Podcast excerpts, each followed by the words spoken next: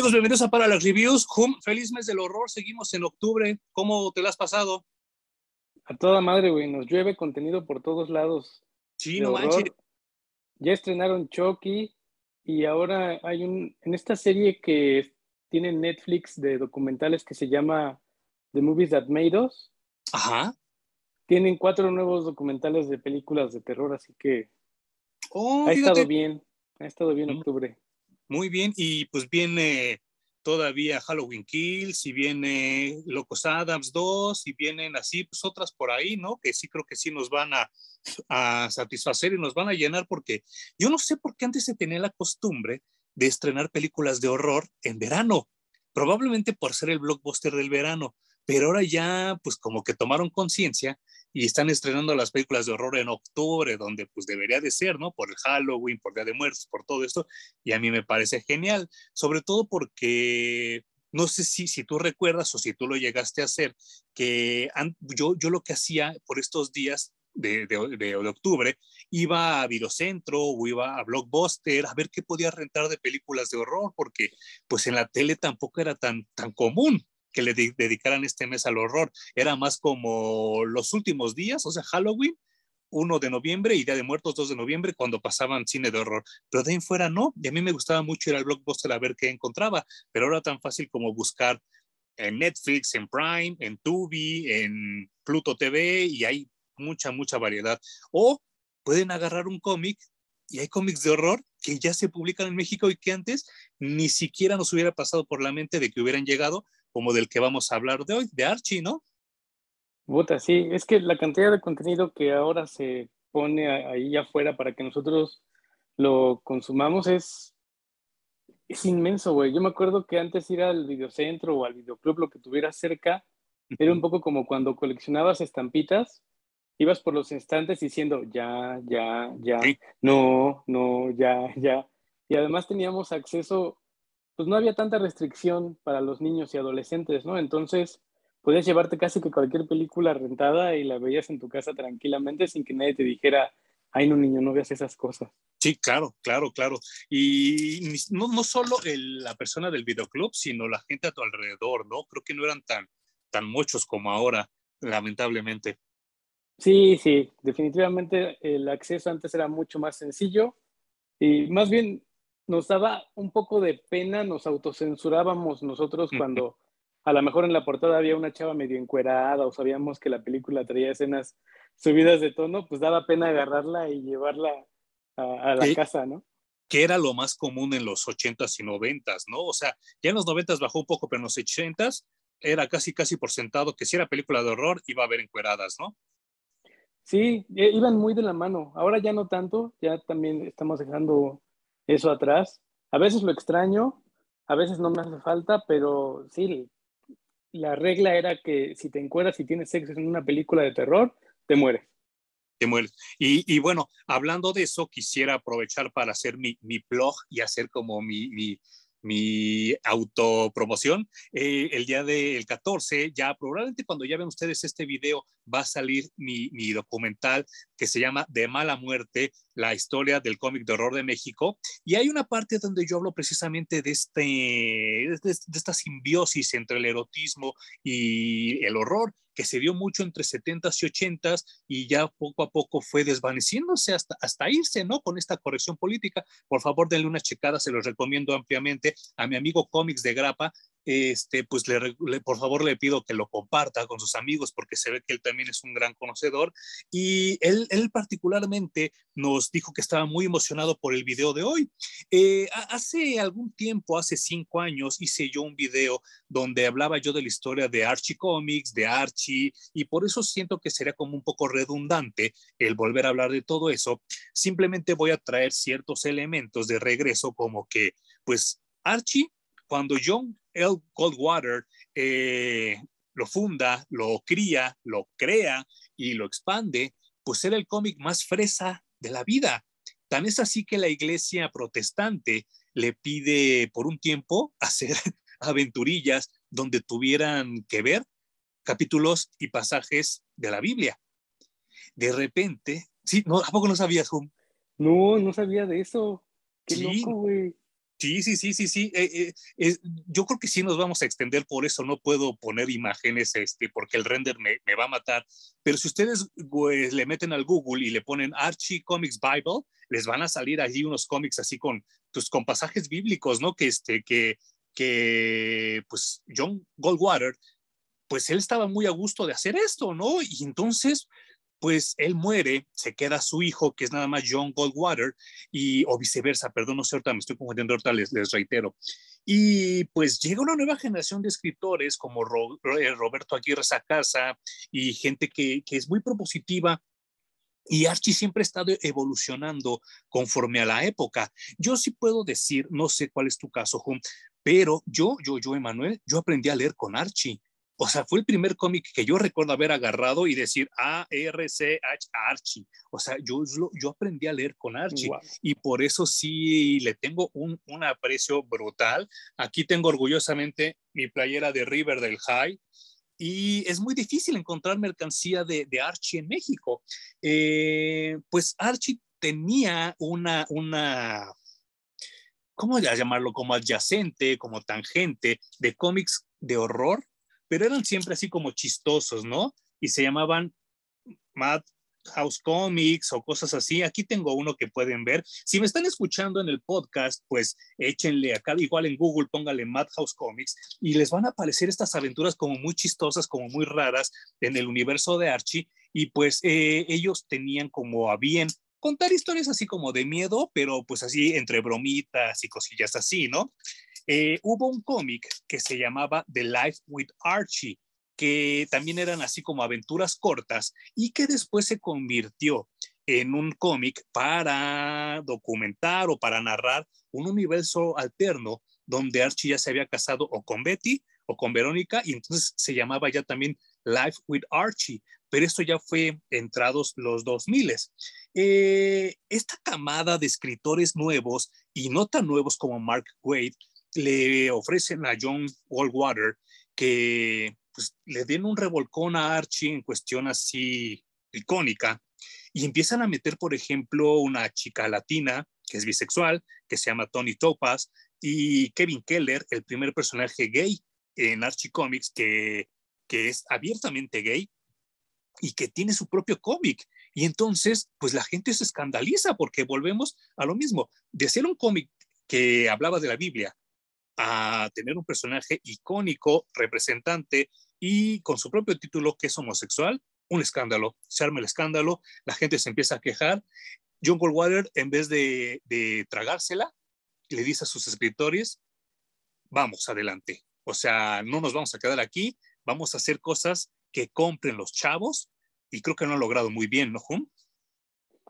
Pues definitivamente a mí Archie nunca me hizo ojitos. Yo empecé a leer Archie con Editorial Vid. Ajá. Y eso porque hubo un momento en el que comprabas un cómic y pegado atrás te regalaban otro. Claro, sí. Entonces con mi cómic de DC Comics que compraba en turno, a veces venía Archie y me aventaba el cómic extra que venía, pero en general siempre se me hizo muy, muy tonto, como pues como para chavitos, con humor muy, muy básico.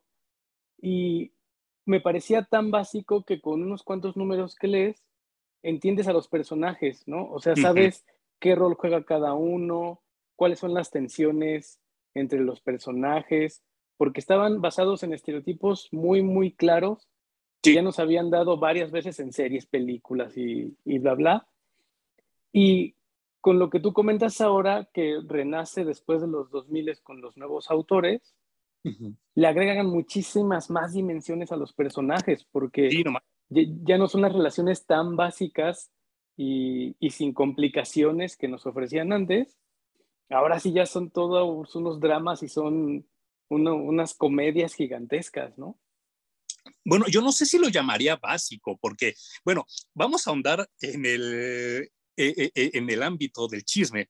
Y, si, no está bien, me detienes, Juan, porque me puedo ir muy, muy al chisme.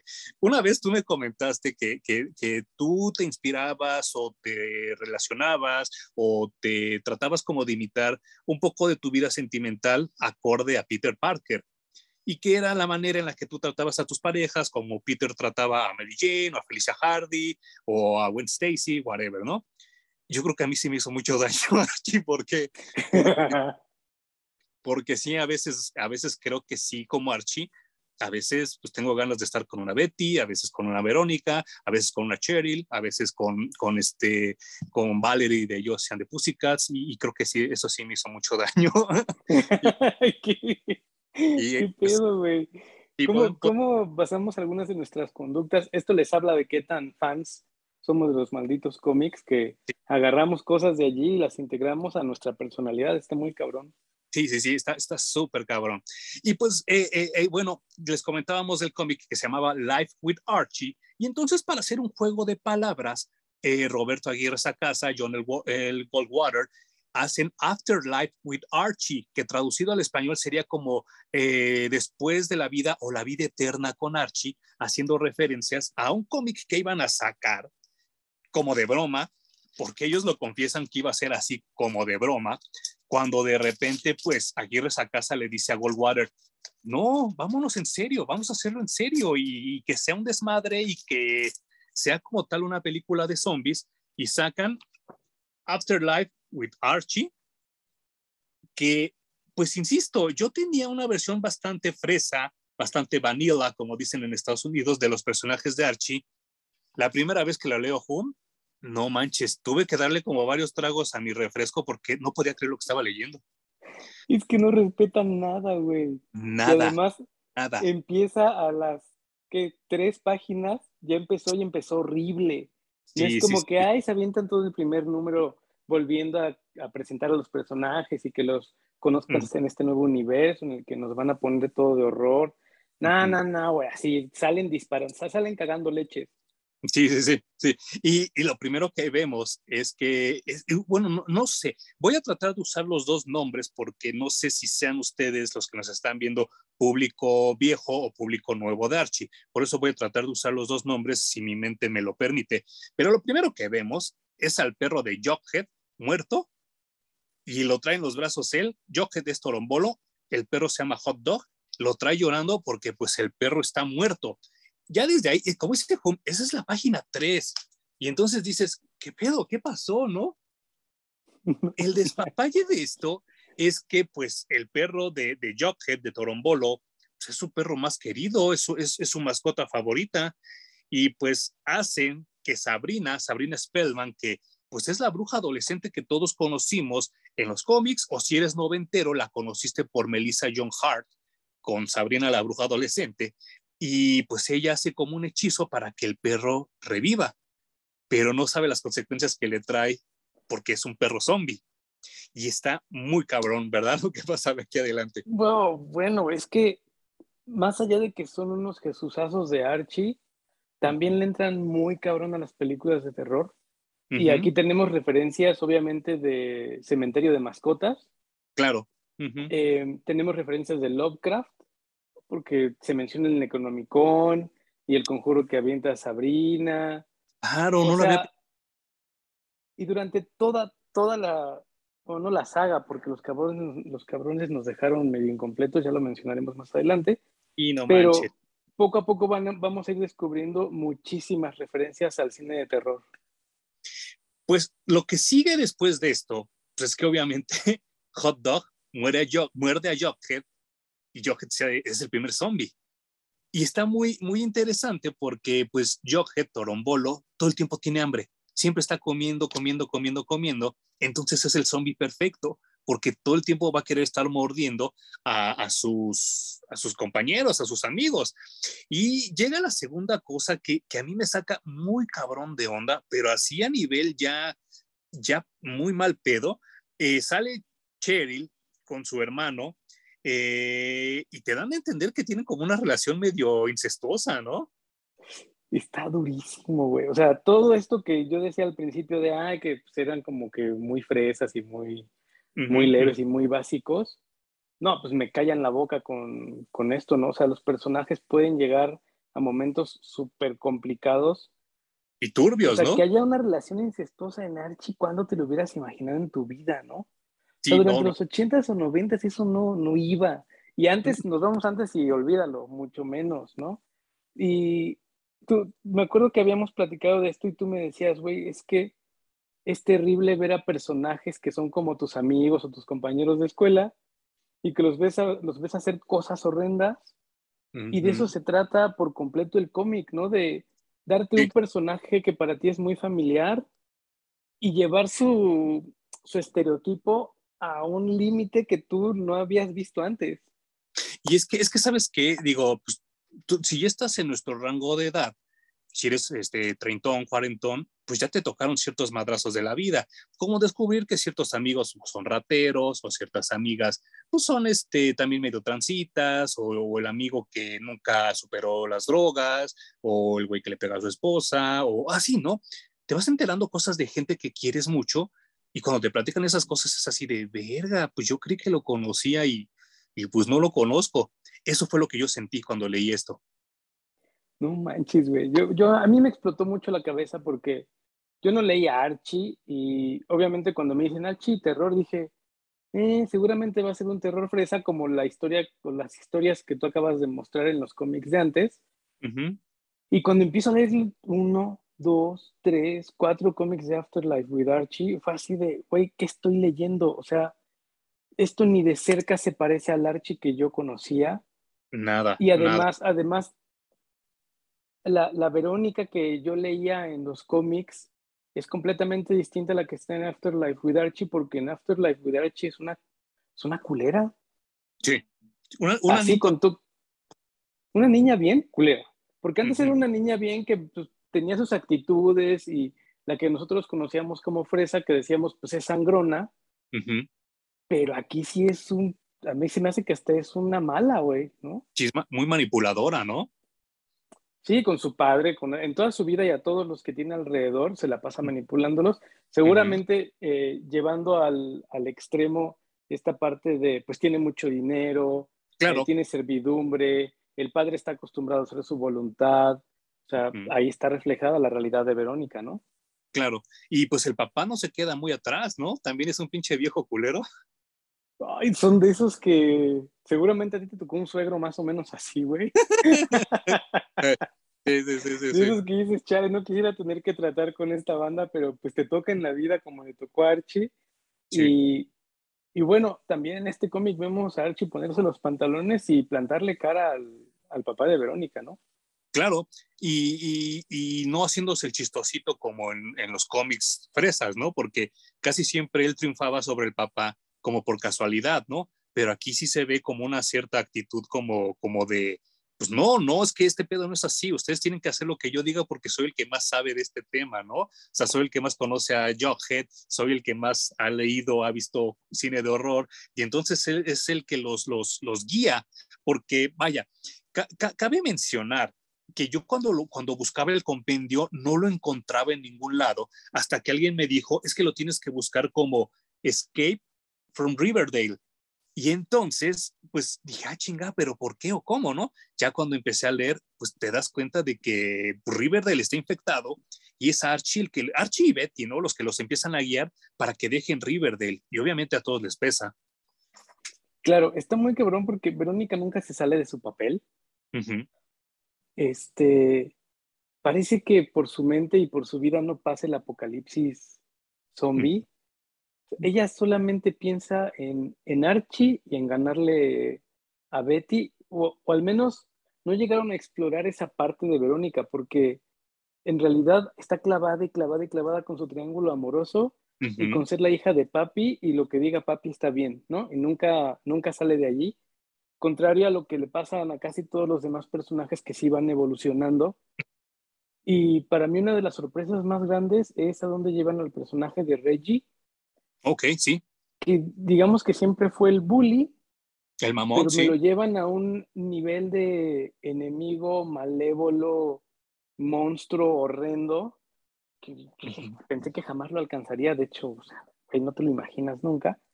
Pero lo, manejan, lo manejan de una manera tal que te parece natural, pero al mismo tiempo, como tú dices, ¿qué pedo eso no puede ser Reggie? O sea, no, como que te hace cortocircuito la idea, a pesar de que era el bully de la escuela y el mamadón. no, no me gusta que llegue a ese nivel, güey. sí, saca de onda. Sí, es que, bueno, para los que nos están viendo y que son de nuestra edad, Reggie es Carlos.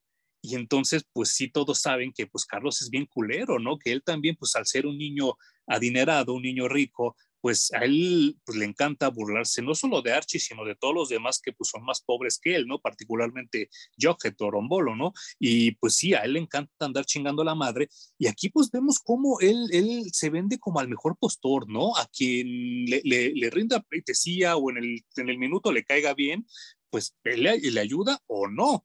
Y pues ahora que mencionas lo de Verónica, sí, a mí me queda muy claro que Verónica estaba como en otro pedo, porque su preocupación más grande no son los zombies, su preocupación más grande es que de repente se dividan el grupo y se vaya Archie con Betty y ella no, no se quede con, con Archie. Entonces ella es como el que le preocupa como que, no mames, es que ah, si de por sí en la vida diaria Betty me da baje, en cualquier momento en esta situación apocalíptica pierdo.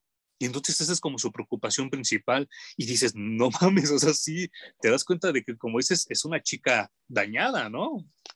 Y, mega superficial, o sea, en peligro de muerte y sigue con esa actitud. Hay un momento a mí que me pareció genial que le dedica bastante tiempo en el cómic, que es cuando eh, se muere el perro de Archie. Ajá. Vegas. Porque además, Vegas, porque se muere defendiéndolo de hot dog. Puta, sí, sí. Archie regresa a casa a ver cómo están sus papás. Se topa con Hot Dog, que ya está obviamente en estado en muy mal estado y mordiendo todo el mundo para zombificarlo. Y cuando se le arroja a, Archie, sale Vegas al quite. Y el pinche esa casa lo que hace es meter unos globos o unos cuadros en donde le da al lector la idea de lo que está diciendo Vegas, ¿no? Así como Archie, sálvate, Archie, siempre fuiste mi amigo, Archie, yo te amo como tú me amas a mí, eh, corre, yo aquí me sacrifico por ti, y son cuadros y cuadros y cuadros del perro dando su vida por, por Archie. Y, güey, yo creo que a muchos, digo, yo no soy dog lover, pero a todos los fans de Archie que son dog lovers, seguramente les sacó unas 20 lágrimas, no pudieron seguir avanzando en el cómic, tuvieron que ir al baño a soplarse los mocos porque es una escena muy difícil. Aquí está si la pueden ver. Si me están escuchando en el podcast, igual por favor échenle un googlazo a este desmadre, pero sí podemos ver pues cómo, cómo literalmente Vegas pues defiende a Archie y esta escena yo creo que es la que le rompe la madre a todos este cuadro, donde lo, lo voltea a ver, pues como te voltean a ver los perros cuando, cuando quieren algo o cuando están tristes y pues creo que también merece un gran aplauso. Eh, Francesco Francavilla, que él es el dibujante, que de verdad creo que es de los dibujantes más simplistas que he conocido, pero que con pocos trazos cuenta mucho, ¿no? No, qué bárbaro, güey. Este, estos son de los casos en los cómics donde sale un matrimonio perfecto. Y estos dos güeyes cuentan una historia justo como pareja y les funciona súper bien. Como dices, el dibujo es súper simple, pero con estas sombras duras y este coloreado básico, eh, logran transmitir todo lo que, lo que el guion pide que se transmita. Y esto, estos cuadros, porque es una secuencia como de 25 cuadros en dos páginas. Sí, claro. Habla mucho de cuál es el lenguaje de estos dos güeyes eh, como escritor y como, como dibujante. Y, y, ahí pueden verlos casi que en su máxima expresión. El cómic es así de expresivo a mí, a mí de verdad sí me, me, dio mucho sentimiento ese, ese momento en el cómic. Esa secuencia. Sí, y en, el, en todos los números al final imprimían cartas como a la vieja usanza, ¿no? Así les escribían, no, es que este número, este número. y justo al número siguiente les escribían de, no, es que no manchen el perro y me hicieron llorar y fue horrible. Y pues se nota la reacción y esas reacciones no se obtienen cuando solo el guion es bueno y el dibujante es terrible, o el dibujo es buenísimo y el que escribe es malo, ¿no? Sí. sí tiene que haber un buen matrimonio y no mames, este cómic de Afterlife with Archie funciona muy cabrón.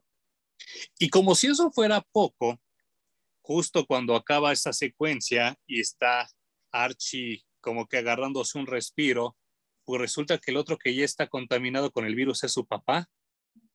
Y, y entonces llega, yo creo que, bueno, no sé, no sé si hubo uno antes, pero como decía Home, aquí llega un homenaje brutal a Night of the Living Dead, porque pues Archie se tiene que defender de su papá en el sótano, igual que la escena de la niñita que pues se tiene que echar a su mamá, pero aquí es como al revés, ¿no? Claro, sí, aquí, aquí invierten los papeles, pero como les decíamos, va a haber homenajes a, diestra y siniestra ahí. También es un momento muy difícil porque Archie le tiene que moler la cabeza a su padre para salvar a su madre y llevarla a casa de Verónica, donde están todos eh, los estudiantes que quedan vivos en Riverdale, están atrincherados allí, porque es la mansión más grande, la que tiene más víveres, la que tiene más espacio. Y además, eso está muy chingón porque esa referencia es al mismo cómic de Archie. Dice Archie, esta casa está hecha porque el padre de Verónica no quiere que yo entre a esta casa a ver a Verónica. Entonces está construida como una fortaleza. Y tiene lo bueno, Ajá, dice, lo bueno es que yo la conozco perfectamente y sé las entradas y salidas porque me las he ingeniado para, para poder ver a Verónica, ¿no? Eso también está muy chido. Sí, sí, sí. Sí, porque eh, es que también volvemos a lo mismo, ¿no? Eh, lo hemos comentado en algunas otras ocasiones. No puedes hacer un cómic 100% serio porque ya la cagaste, ¿no? O sea, también tienes que meter este tipo como que de chistines porque si no se vuelve, se vuelve muy aburrido, se vuelve muy monótono, ¿no? Entonces es algo que, que en el cine se llama comic relief, así como el descanso cómico porque si te avientas madrazo tras madrazo, tras muerte, tras muerte, tras sangre, tras sangre, pues obviamente acabas con el pinche cerebro frito. Entonces, si encuentras ese tipo de elementos que te hacen reír, ah, respiras tantito, ¿no? Y como que procesas y digieres. Y creo que también en eso es muy bueno este Aguirre casa. Sí, es súper bueno porque sí, se la tomó demasiado en serio, güey. Entonces, no es un cómic eh, que uno esperaría de Archie, es un cómic muy culero, muy oscuro, y si no me tiran estos descansos, sería pesadísimo, sería densísimo y lo sufriríamos en vez de disfrutarlo, ¿no? Eh, hay un personaje que a mí me sorprende mucho, que aquí le llamaron Gorilón. Ajá. Que yo pensé que iba a ser, que iba a tener como un papel mucho más destacado en, en el cómic. Sí. Y casi que lo matan así, pues, de la manera más güey, ni siquiera tiene un momento importante ni nada. ¿no? La a, la novia se la mordieron y la otra dice, no, pues nada más fue un rasguño, como siempre en todas las películas claro, de, zombies. ¿no? Y no le dan importancia y le dice, no, mira, pues ya pasó mucho tiempo y no me he transformado. Y pues están en la esperanza eh, vana de, como fue un rasguño, tal vez no te pase nada, siempre pasa, güey, y si pasa, entonces eh, se convierte, lo muerde y los terminan encerrando en la alberca dentro de casa de Verónica, porque la pinche Verónica como ya les comentábamos, no le cabe en la cabeza que se está acabando el mundo y dice, ahí vamos a tener una fiesta en la alberca. yo necesito relajarme. sí, sí, sí. Mamón. El personaje de Gorilón para la gente, para la gente más joven, es Moose, Moose Mason, y su novia es Mitch, que en, en español le ponían Magda. Y sí, e, es que, es que y vaya, y que si hubieran puesto a Verónica diferente, no me hubiera sabido el cómic, ¿sabes? O sea, a mí sí me gusta que la hayan puesto así como mamoncita y como fresita y como muy ensimismada porque así ha sido Verónica toda la vida, ¿no? Y sí, el verla así eh, en, en, este plan me parece como, como muy interesante porque creo que es Verónica, la de los cómics, a la décima potencia.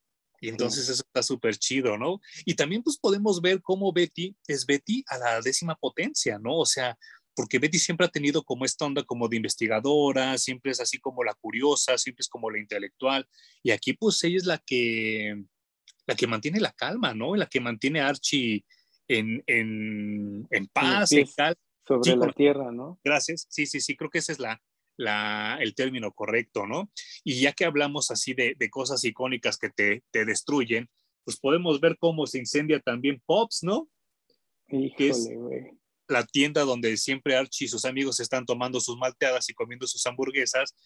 Eh, creo que no he visto desde hace mucho tiempo. Puedo decir que desde Green Arrow, Punisher y la muerte de Superman, no, ah, bueno, de estos tres personajes, nunca había visto una deconstrucción para volver a construir.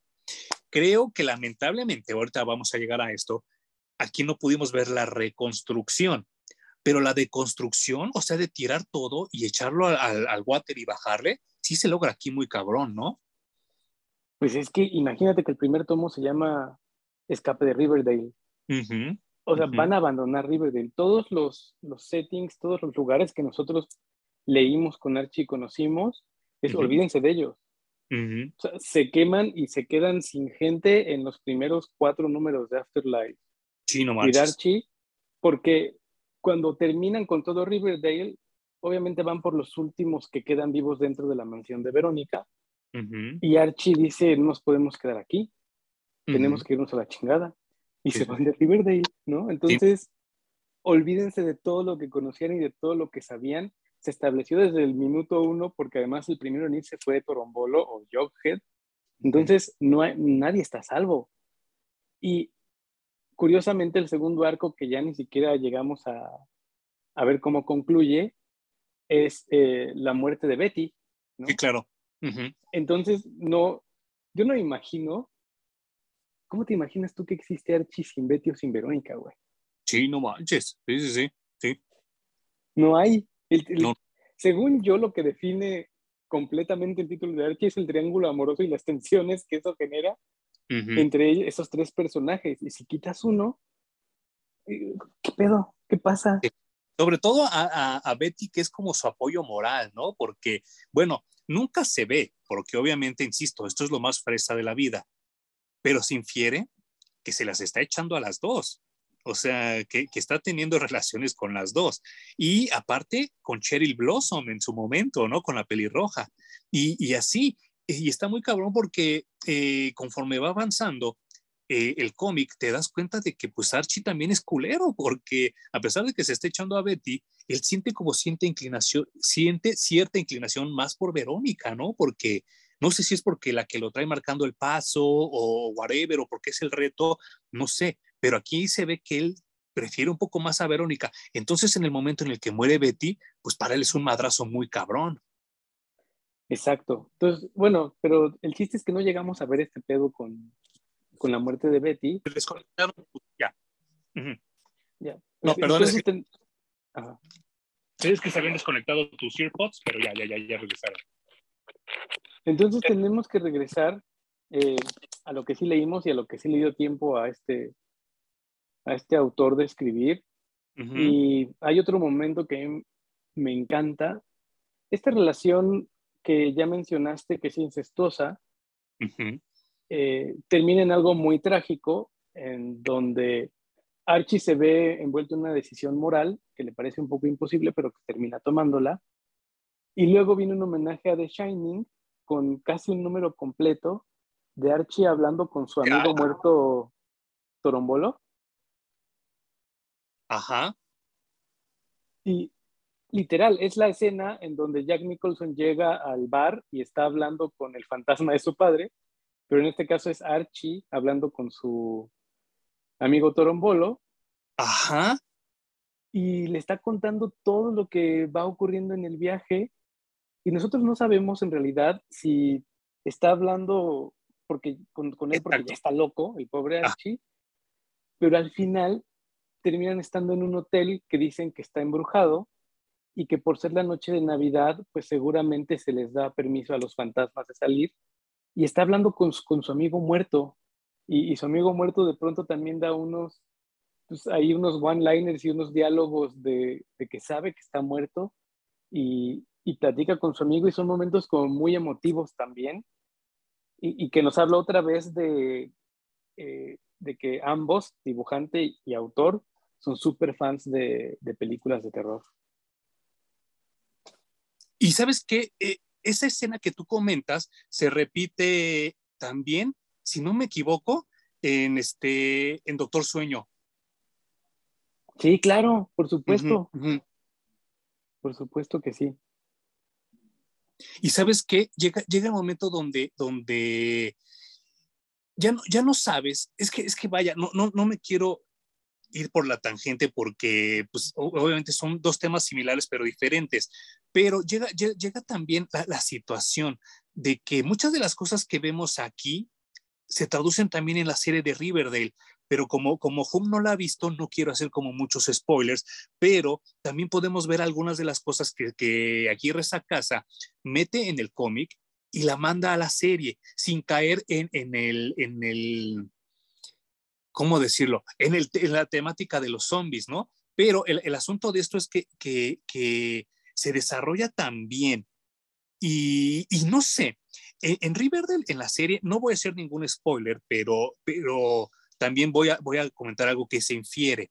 En la relación incestuosa entre Cheryl y Jason es muy notoria, pero entonces cuando Cheryl ya empieza a fijarse y a echarse a Archie, pues técnicamente te están diciendo que se fija en él por pelirrojo y porque se parece a, su hermano, ¿no? no mames, culo. Pues sí, ni modo, e, eso toca así, incestuosa y tratando de salirse, pero no puede romper con ese esquema, ¿no? Ni de repetir el patrón. Buscará algo que ve en su familia todo el tiempo, ahí está el pelirrojo Archie y es lo más fácil. Y algo que también me gusta mucho de Afterlife with Archie es que yo empecé creyendo que era una historia de zombies. Ajá. Y está hecha al más puro estilo de una película de zombies. Pero de pronto este hecho de que Sabrina revive al perro de, de Jughead, eh, las tías castigan muy severo esta acción de ah, Sabrina. es cierto. Y la mandan a un limbo durante varios días y le dicen, pues vas a aprender de, terror, ¿no? Y retoman este, este punto en la historia y le dedican todo un número, porque resulta que también son fans de Howard Phillips Lovecraft. Entonces le dedican todo un número a explicar qué estuvo haciendo Sabrina mientras todo Riverdale luchaba con la pandemia zombie y pues resulta que a Sabrina la sacan del limbo en donde estaban y la forzan a ser la esposa de Cthulhu. Ah, porque claro. Que los zombies son solo parte de, de la historia en la que los dioses antiguos de Lovecraft van a regresar a la Tierra a gobernar. Entonces dices, bueno, ¿qué pedo que está pasando aquí? Eh, tristemente seguimos con esto de ya no siguió la historia, pero entre zombies, que regresan los dioses antiguos de Lovecraft. Y luego, curiosamente, el último número nos traen a Josie and the Pussycats. Ah, yo, este compendio ya no trae ese número. No manches. ya no lo trae, y justo es lo que te iba a comentar yo ahorita, que yo lo único que vi es la portada, que era genial también, porque son vampiros, ¿no? Las tres. No manches, o sea, nacieron a principios de siglo. Ok este número completo es homenaje a Entrevista con el Vampiro, porque está entrevistando un, reportero a Josie y Josie le empieza a contar, ah, pues eh, esta entrevista, como te dijimos, es completamente abierta, así que te, eh, te, voy a contar todo lo que tú me pidas. Y entonces el reportero le dice, ah, pues cuéntame de tu nacimiento, ¿dónde naciste? Tú le dices que nació al principio del siglo. Pero bueno, del siglo XX. Sí, claro. Sí, sí, sí. Qué bueno que haces la, la aclaración, güey. Pues sí, eh, no quiero spoilearles mucho, pero sí resulta que son vampiras y va a terminar pues cenándose al, al reportero en la época actual, obviamente.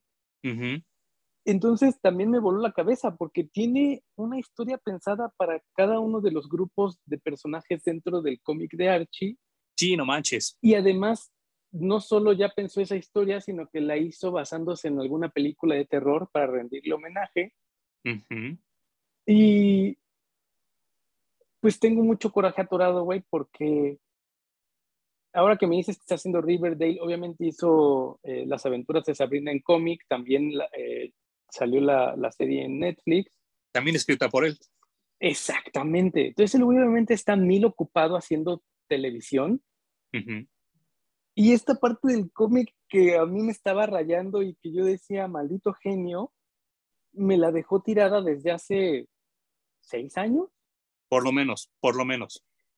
Entonces te digo, ese coraje, coraje atorado y, y volvemos al tema que tú decías, güey, si ya no puedes, no tienes tiempo, no quieres, lo que sea, ya tienes una línea, seguramente ya definió los siguientes 20 números, ya sin haberlos escrito y sin haberlos eh, dibujado con su, con su compañero, dáselos a alguien más. Sí, claro, sí, sí, sí. No lo dejen así, güey. O sea, yo no sé tú, pero yo este cómic sí lo leí en su momento y dije, ay, qué poca abuela. Pero ahora que lo retomamos y dije, lo voy a leer otra vez completito, me dio coraje otra vez. ¿Por qué se quedó así? Y es que, ¿sabes qué? Bueno, eh, diría, diría la, la, la, la, gente que, pues, que sabe de esto, ¿no? Que pues, los cómics es, es, es una industria totalmente al azar. No, lo, que está hoy, mañana no va a estar y, es como muy, muy, muy extraño.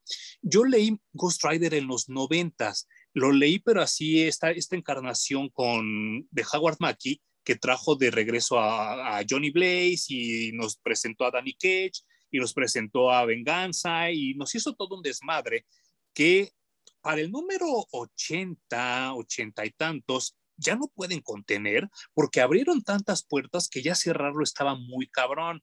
Obviamente los lectores nos cansamos y yo sí lo leí hasta el final, pero mucha gente se aburre y empieza a tirar las ventas. Entonces Marvel un día dijo, a la verga, no lo vamos a acabar. Y pues muchos de los que leímos Ghost Rider 93, nos quedamos así de, ¿qué pedo? Nunca dio una explicación Marvel, nunca le importó. Eh, la gente les escribía qué va a pasar con Danny Cage, qué va a pasar con Johnny Blaze. Les valió madre. Para el 2006 llega la película de Ghost Rider con Nicolas Cage. hacen un reboot donde Johnny Blaze vuelve a ser Ghost Rider y les vale madre lo anterior. Entonces, la gente pues ya existía Facebook, ya, existía MySpace y entonces empiezan a quejar y dicen, oye, no mames, ¿cuándo van a acabar Ghost Rider? Y tanta fue la presión de los fans que sí sacaron Ghost Rider número 94 y lo terminaron. Tan es así que ahora que acaba de pasar este asunto de King in Black, o no, no recuerdo, ¿sí se llama King in Black, el del papá de Venom? Eh, sí, sí, como la, la, serie en donde aparece el padre de los simbiontes se llama King in Black. Pues me comentan alguien por ahí que hacen una referencia a que Danny Cage sigue siendo el rey del infierno como se ve en el final de Ghost Rider y que también en esta, en esta nueva serie de Inferno que sacaron en X-Men sale todavía Danny Cage en el infierno como gobernante, lo cual me da la esperanza de que algún día Aguirre casa acabe este despapalle, ¿no? Porque si yo tengo muchas ganas de ver cómo acaba, es obvio que no va a acabar bien. Yo, yo me estoy esperando una, un final trágico tipo Shakespeare, porque sí se ve que va para allá, pero sí quiero tenerlo en mis manos y quiero saber en qué acaba. Güey, pues es que obviamente aquí les podemos dar un poquito de spoiler alert porque el cómic es tan rico y tan variado que si les contamos una cosa, o sea, hay miles más que pueden leer y que van a descubrir en el cómic, pero a Reggie le dan, o a Carlos en México, en Latinoamérica, le dan la encomienda de matar a Betty. Y ahí se queda. Sí, no manches. Ya no hay nada más también con este último número de Josie and the Pussycats, ellas llegan a una presentación en Riverdale y su avión está volando mientras les avisan, oigan, es que no podemos aterrizar porque que hay mucha gente manifestándose y hay cosas que se están incendiando en Riverdale. ¿Qué hacemos? Y entonces Josie les dice, pues no, busquemos dónde aterrizar porque sí queremos ir a Riverdale. Y ya, ahí se queda la historia. Llevamos seis años esperando a que esto concluya. Y pues obviamente nos faltan momentos como Archie se va a tener que enfrentar a, su amigo de toda la vida, ¿no? Sabrina va a tener que regresar al, mundo de los vivos, ahora como la esposa de Cthulhu.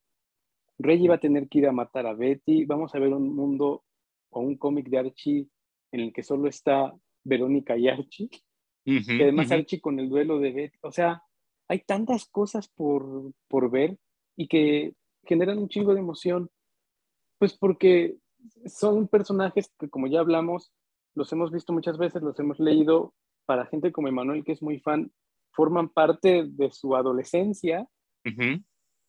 Y entonces queremos ver todas esas interacciones y todos esos personajes en este mundo de horror eh, eh, en el que estos güeyes que son fans, que nos hablan directamente a nosotros también fans del terror y que hacen homenajes.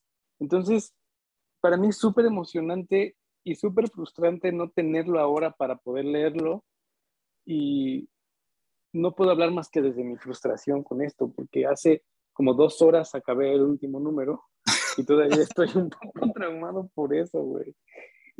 Pero sabes, sabes que, que yo creo que, que tanto Goldwater como Archie Comics y como Sakasa también nos dan como un placebo, nos dan como un, una sonajita para que nos entretengamos en lo que ese güey pues termina con Riverdale. Eh, el, plan de esa casa era hacer tres temporadas de Riverdale porque Warner le había dicho que de la tercera no pasaba. Él, le pone todos los huevos a la canasta en tres temporadas que para mí son geniales, geniales las primeras tres temporadas. Apenas estoy viendo la cuarta, no puedo hablar si estuvo bien o estuvo mal, pero va bastante bien. Y, creo que esa casa eh, nos dice, aguántenme tantito y nos da una sonajita. Y la sonaja se convierte en Sabrina por un tiempo.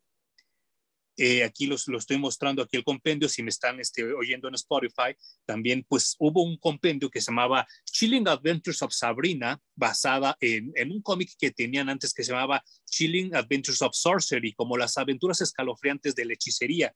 Y pues aquí sale un personaje que se llamaba, este, ay, se me fue ahorita el nombre de, de, la, de la villana, que también es la villana en la, en la serie de televisión. Eh, Miss, Miss Dead, Miss Hell. No me acuerdo. Perdónenme, ahorita, ahorita lo consulto y ahorita les digo. Pero el, el, el, asunto de esto es que este, Madame Satan, gracias, ya, ya lo leí, Madame, Madame Satan, y ella, ella, este, ella era la que era la protagonista de esta serie de Chilling Adventures of Sorcery, pero le dan este, este título de Chilling Adventures of Sabrina, y pues también escrito por Sakasa, así como que entreténganse tantito, y también es la misma sensación, ¿no? El mismo sabor de, ¿qué pedo? ¿Qué estoy leyendo? Es que tú me has recomendado mucho Riverdale y yo me he negado mucho a verla porque después de leer Chilling Adventures of Sabrina y uh -huh. Afterlife with Archie, eh, pues obviamente yo estaba extasiado. Claro. El terror está muy bien manejado, hay mucho tema de brujería obviamente en, en Sabrina y uh -huh. además, eh, pues de, de, satanismo incluso, ¿no? O sea... Justo lo que decía, hasta satanismo. Entonces, yo estaba muy emocionado y cuando voy a ver Chilling Adventures of Sabrina me quedan a deber muchísimo, güey. O sea, eh, el, la traducción del cómic a la serie, en la serie se fresearon muchísimo. Muy cabrón. Pues dicen, dicen, dicen, a mí no me consta, yo no estuve ahí, yo nada más les voy a comentar lo que leí en un, en un foro. Dicen que los satanistas reales, los que realmente existen en Estados Unidos, al ver Sabrina, los primeros tres capítulos, se quejaron y pusieron una, una, vaya, valga la redundancia, una queja porque como religión, Sabrina y Sakasa y Archie Comics le estaban faltando el respeto al satanismo. Entonces Netflix les dijo, ¿saben qué? Hay que frenar este pedo. Hay que hacer un poco más fresa este desmadre. Y sí se nota mucho, porque sí ya de repente se enfocan más en aventuras como de amor o como de la prepa o babosaditas, y ya la onda así ruda que se ve en la primera temporada se disuelve, se acaba. Y pues obviamente todo esto deriva en la cancelación de la serie. Y gracias a la cancelación de todo esto, pues este cómic también llega que también como al número 6, ¿no? Tampoco lo han acabado. Exacto. O sea, dejó todos los proyectos de cómics bien jodidamente inconclusos uh -huh. y está dedicado, volcado en la tele. Está bien, ¿no? Cada quien hace lo que le place en la vida. No, y eso es que le deja. Claro, seguramente le deja toneladas más de dinero, pero pues también está chido reconocer en dónde empezó todo. Sí, claro. Y pues todo esto ex explotó gracias a los cómics que se hicieron nuevos de Archie, ¿no? Y sobre todo los que hizo Sakasa, obviamente. Y pues voy a tener que ver, checar Riverdale. Eh, la de Sabrina la dejé medio inconclusa, no creo retomarla. Yo creo que yo sí algún momento de mi vida, pero no este año ni el próximo. Tengo muchas otras cosas que hacer. Pero Riverdale lo voy a checar también. Eh, le voy a dar el beneficio de la duda porque obviamente es una serie que no es de terror. Entonces no, no voy a esperar nada, nada rudo, sino voy a esperar mm más Archie. Entonces, tal vez mm. abordada desde allí no esté, no esté nada mal, pero Chilling Adventures of Sabrina ni siquiera podría decir, te la recomiendo, vela. No, y sabes que, eh, bueno, es que son como dos cosas muy diferentes. Yo, yo Riverdale lo pongo más en la categoría de cine noir y de una, una, una serie de detectives, porque si lo que estás esperando es ver a Archie tocando con los Archies y al Torombolo comiendo hamburguesas, es más, hay un easter egg que durante toda la primera temporada, Johet Torombolo está a punto de darle la, la, mordida a la hamburguesa y por algo la tiene que dejar y no se la come. Y entonces está muy cabrón porque toda la temporada se la pasa sin comer una sola hamburguesa. Y, y, pues al final, esto ya ni siquiera viene en el DVD ni en las special features. Como una special feature de internet, se ve como Torombolo al final de la primera temporada se puede comer una hamburguesa. y está muy chingón. ¡Qué buen detalle! Sí, sí, sí, pero y, y, te das cuenta que, pues obviamente, eh, esa casa le rinde tributo a su amigo Francisco Francavila porque la iluminación de Riverdale es exactamente igual a como la dibuja él. Y entonces está muy cabrón porque se, mezclan varios, varios universos ahí, ¿no? Eh, insisto, es cine noir. Si no estás acostumbrado al cine noir, no te va a gustar la película. Eso se lo digo a, nuestros espectadores. Si no sabes lo que es el halcón maltés, si no sabes lo que es este, el cine de detectives, si no sabes lo que es Blade Runner, esta te va a parecer hasta pesada. Pero si estás muy acostumbrado a este cine, si estás acostumbrado a ver este Quilargo, si estás acostumbrado a Monk, a Columbo, a, a todos estos detectives, este, es más, hasta Doctor House, y puedo, puedo meter ahí, la vas a disfrutar muchísimo. Y, y... Manuel, ya me la vendiste, güey.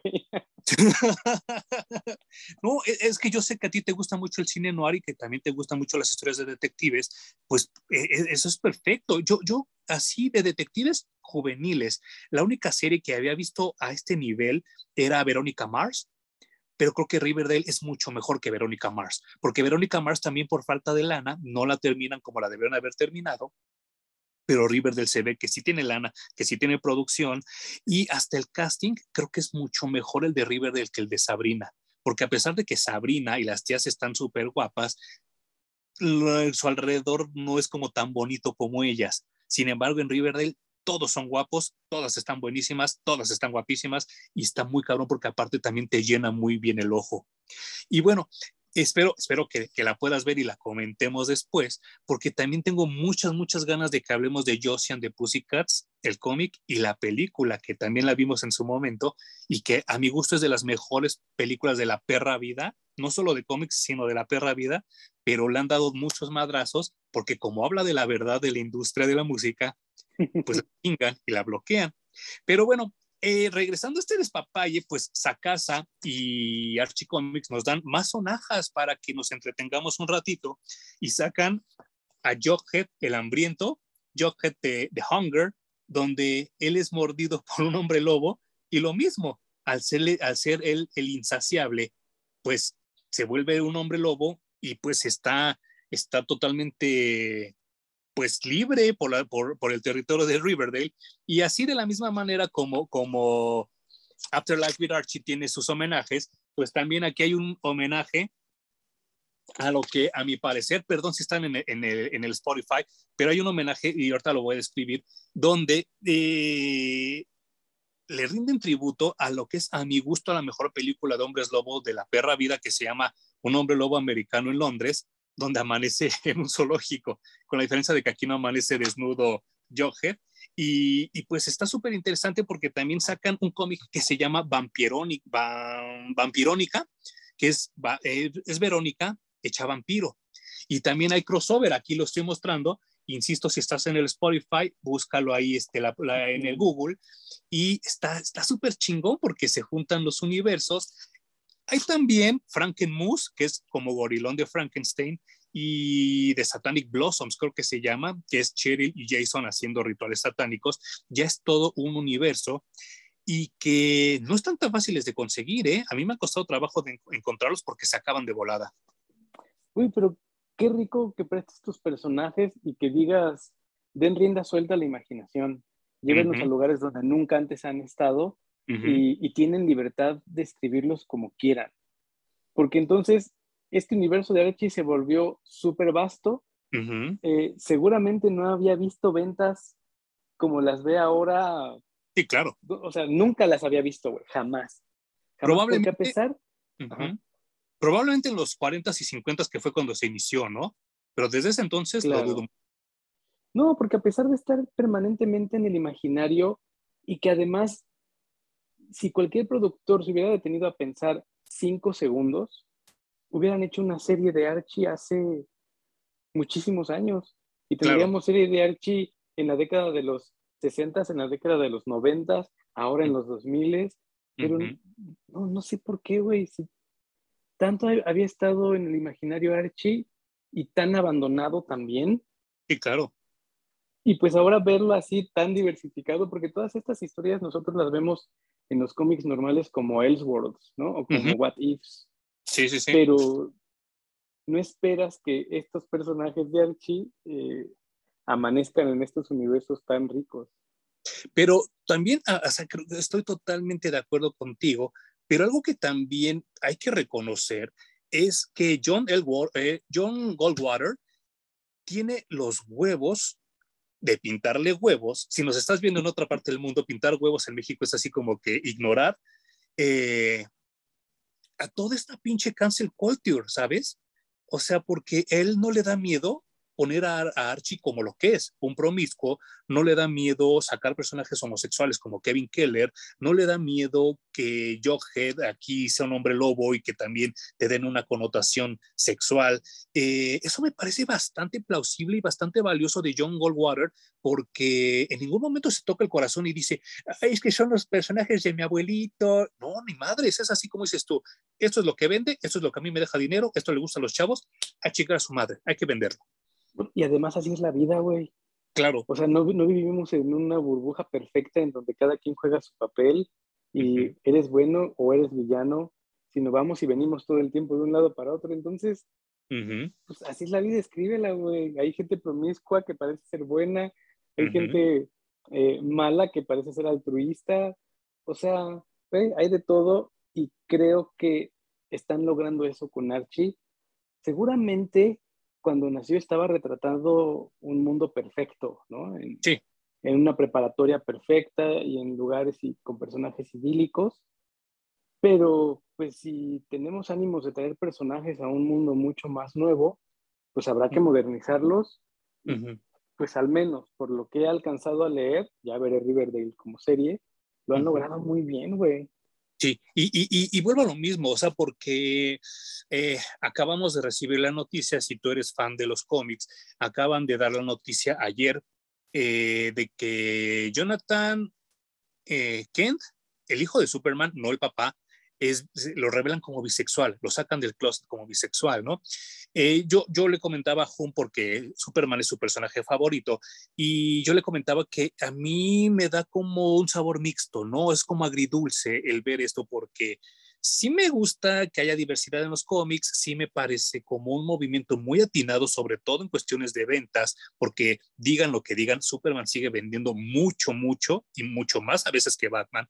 Y creo que ah, en un punto de ventas es bastante bueno, pero así como Goldwater tiene el tino, los huevos y los pantalones de hacer que su personaje principal sea el que cometa barbaridades, yo quisiera ver que DC Comics hiciera lo mismo. Y si se ha inferido toda la vida que Batman es homosexual, Batman Bruce Wayne, pues un día sacar un cómic donde de verdad, en un Elseworld o como sea, lo pusiera como gay, en vez de andar haciendo estas payasaditas, ¿no? De poner a, a Tim Drake o, a, o, a, John Kent como gays. No sé si tú opinas lo mismo. Eh, opino que ya no debería de ser noticia, güey. Es decir, que poner un personaje eh, bisexual, homosexual o lo que sea, no sea suficiente para que todo el mundo esté hablando de ello. Em, debería de ser algo muy natural. Si algo me gustó también de Afterlife with Archie es que tiene todos estos personajes incestuosos, homosexuales, lésbicos, bisexuales, promiscuos y lo que sea. Pero ese no es el tema. Y no se sienten forzados. Es decir, son parte del mundo, como, como parte de mi mundo son que tienes un amigo homosexual, que tienes una amiga bisexual. Es decir, no vas por la vida con tus amigos hablando, ay, ¿por qué eres homosexual? Y el amigo va explicando y se vuelve toda una historia y no pasa nada, güey, es muy natural. Entonces, que esto se convierte en historia, primero, está chafa que lo usen como un stunt publicitario, de vamos a vender más si, hacemos que Jonathan Kent sea bisexual. Y luego está bien chafa que la gente se monte en eso y lo empiece a discutir desde, desde dónde, güey, si la realidad es así. Entonces, cuando, lleguemos al punto en el que escriban muy buenas historias, en donde, pues sí, hay un personaje, eh, tal vez no está muy bien lo que voy a decir, pero hay un personaje negro, hay un personaje asiático, hay un personaje latino, hay un personaje gay, hay una personaje lo que sea, pues son solo eh, eso, personajes como personas hay en la vida. Creo que ahí es cuando ya alcanzamos un buen punto y ahorita discutirlo, como yo te dije, bueno, pues habrá que leer la historia y si la historia es buena, pues está mm. chingón. Pero si la historia toda, completa, está basada en, ah, Jonathan Kent sale del closet, ya se me hizo chafa, güey. Sí, y si, y si volvemos al punto de lo que comentábamos hace rato de Sabrina y Netflix, si estamos viviendo en una sociedad tan cristalizada, tan caramelizada, donde hasta la gente asquerosa, como los satanistas, tienen voz y voto en una serie de televisión, estamos jodidos. Bueno, no imagino qué sería de la tele si los católicos se quejaran de todo, de todas las series, películas en donde, sale su religión, ¿no? Mm. Y no les gusta cómo los ponen. No mames, no tendríamos la mitad de lo que tenemos ahora, ¿no? No había televisión. Y, y, es, sí, no, y, es muy triste. Pero bueno, aquí va, aquí va mi pregunta con la que quisiera yo cerrar este, este, este tema y a la vez el video anterior de, de Marvel Zombies. Si tú estuvieras en este orden mundial, que fueras un head honcho de, de Hollywood y te dijeran, aquí está la lana, ¿qué escogerías para hacer una película? Afterlife with Archie o Marvel Zombies? Afterlife, Afterlife with Archie, sin duda. Yo también, totalmente. O sea, ni lo pensaría, güey. Sí, yo también. Creo que tiene más profundidad, ¿no? Pues es que em, de por sí creerse el cine de zombies está complicado, ¿no? Y luego creerse el cine de zombies, que además son superhéroes, creo que le añade una capa de irrealidad que ya no te la comes. Sí, sí, sí. Es una película completamente innecesaria y, güey, si funciona tan bien como tú me dices Riverdale como serie, pues imagínate Afterlife with Archie como película de terror, o incluso tal vez como trilogía. Sí. Yo creo que, es más, les diría, no, denme todo ese dinero, no vamos a hacer ni madres. Le voy a dar todo este dinero a esa casa para que se encierre dos años, termine el cómic y luego vemos qué pedo con las películas. Y de ahí nos basamos. Eh, es muy extraño lo que les voy a contar, pero a, mí no me cabe en la cabeza cómo cada seis meses hay videojuegos de Spider-Man, cómo cada seis meses hay videojuegos de Batman, y sin embargo, no hay un videojuego de Archie. O sea, no, no, no, no lo entiendo, no lo, no lo comprendo, no lo capto, que no hay ni siquiera un perro juego de Candy Crush donde salieran los personajes de Archie, mucho menos hay un videojuego de Afterlife with Archie que sería divertidísimo, ¿no? No manches, qué curioso. Pero ve qué curioso caso el de Archie, o sea, como decíamos hace un rato, ¿cómo no, hay, no hubo serie antes? ¿Cómo no hubo más exploración en los cómics?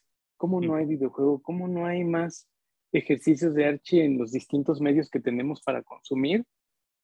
¿Qué, ¿Qué, cosa más rara, güey. Sí, sí, O sea, creo que vi más cosas de Beverly Hills en su momento. Sí. que ahora de Archie con tantos años. Pero entonces estamos viendo cómo las cosas tienen que cambiar y que tristemente cambian hasta que se destapa ese caño que es el dueño original. Porque hasta que se muere el abuelo, que es el creador, pues la nueva generación empieza a tomar los mandos, ¿no? Y te das cuenta de que tenían otra visión diferente y que está funcionando. Y volvemos a lo mismo, dejemos de idealizar las cosas y que estoy comunicando, no, no, no, huevos, vende y vende bien porque yo lo último que recuerdo de Archie se llamaban los Weird Archie Mysteries, los archivos, los, misterios raros de Archie, y se pasaba en Fox Kids, y si era como de medio terror, pero también siempre acababan como en la bromita. Eso fue lo último que yo vi de Archie y si no me equivoco fue en el año 99 o 2000. O sea, han pasado 20 años de eso y no hemos tenido ni siquiera una serie animada reciente con Archie, ¿no? Y sin embargo, creo que si no hubiera sido por Afterlife with Archie, no tendríamos Sabrina en Netflix, no tendríamos Riverdale en Warner y no tendríamos muchas cosas que yo creo que van a seguir viniendo.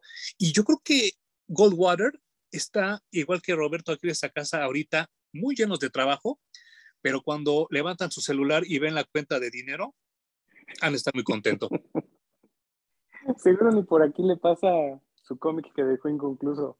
Pero yo espero que cada que le hagan entrevistas alguien le pregunte, ¿y qué pedo con Afterlife with Archie? Para que en algún, en algún punto veamos ese final. y, y, tengo seguro que sí, ese güey diario, o por lo menos cada Halloween, ha de recibir como mil tweets recordándole que ya la tiene que acabar. Seguro. Lo voy a seguir en Twitter, güey. Le voy a aventar uno. Sí, sí, sí. Nomás para sacar mi frustración que ya se notó durante todo este episodio. Ustedes también, amigos, chinguenlo por Twitter y ya que acabe Afterlife with Archie, porque no creo que sea mucho esfuerzo y lo vamos a agradecer mucho de los fans. Hum, ¿algo más que quieras decir, que, tengas que decir sobre este tema? Léanlo, búsquenlo, no se lo pierdan. Es un must para cualquier fan de los cómics o del horror, nada más. Ya, olvídense si leyeron Archie o no, búsquenlo y léanlo, vale un chingo la pena. Hasta donde tengo entendido, en español lo publicó Camite, que tampoco este, no, es, de, de nuestros patrocinadores, pero a mí no me cuesta nada mencionar cuando es una lectura buena y la calidad de impresión es bastante buena. ¿eh? Yo a, a Camite le tengo mis reservas porque todos sabemos que es la resurrección de Vid. Sin embargo, lo trajo y lo trajo completo, ¿eh? sin censura, sin páginas portadas, ni nada de eso. Y creo que eso, eso se tiene que, que reconocer y se tiene que respetar. Y no estaba tan caro, así que denle una checada. Y yo todavía lo he visto ahí en el Sanborns Así que pues denle una checadita a, Afterlife with Archie. Escape de Riverdale, así está en español. Y insisto, no está tan caro, pues yo lo recomiendo ampliamente. Venga. Pues eh, para el siguiente video vamos a hablar de un cómic que nos proporcionó nuestro amigo Edgar, que nos lo mandó desde, desde Estados Unidos para que hablemos de él.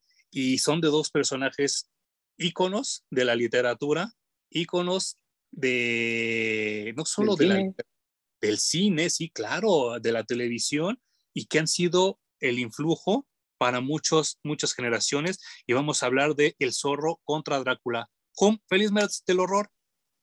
Venga, feliz octubre. Pásenlo bien. Estamos viendo aquí en Parallax Reviews.